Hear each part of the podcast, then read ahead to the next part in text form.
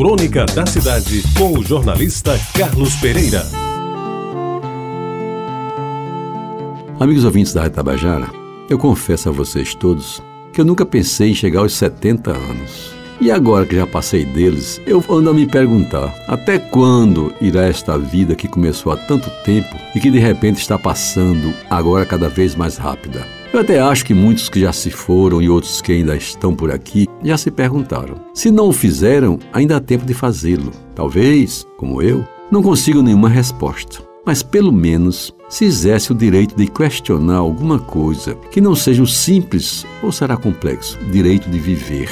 Meus amigos, tantas coisas que eu gostaria de fazer novamente já não consigo. Tantos amigos que já se foram e deixaram saudades, algumas por escrito, outras apenas como lembranças. Tantas lições que tentei ensinar e nunca aprendi, outras que aprendi e nunca consegui ensinar. Quando o saudoso Mário Quintana disse: E hoje é outro dia, quando abro cada manhã a janela do meu quarto, é como se abrisse o mesmo livro numa página nova, o que é que exatamente ele queria dizer?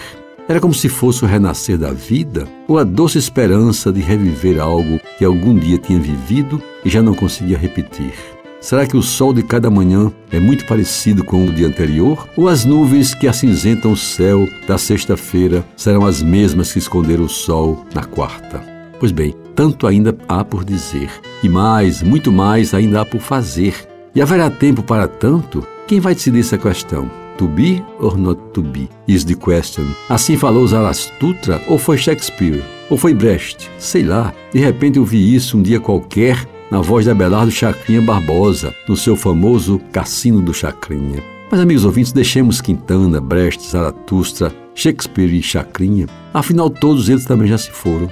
Deixaram lições, muitas delas escritas, e muito bem escritas, por sinal. Mas quantos as leram? E quem as leu o que delas aprendeu? Sei lá. São tantas as perguntas, são tão poucas as respostas, que a mim, cá meu canto, bem humilde, nesta manhã de segunda-feira, quando nada mais importante me cabe fazer, resolvo pensar, e bem baixinho, soletrar essas últimas palavras. Deixa essas indagações de filósofo de meia pataca para lá. Que vale é viver a vida no tempo, seja quanto for que me resta. E até a próxima.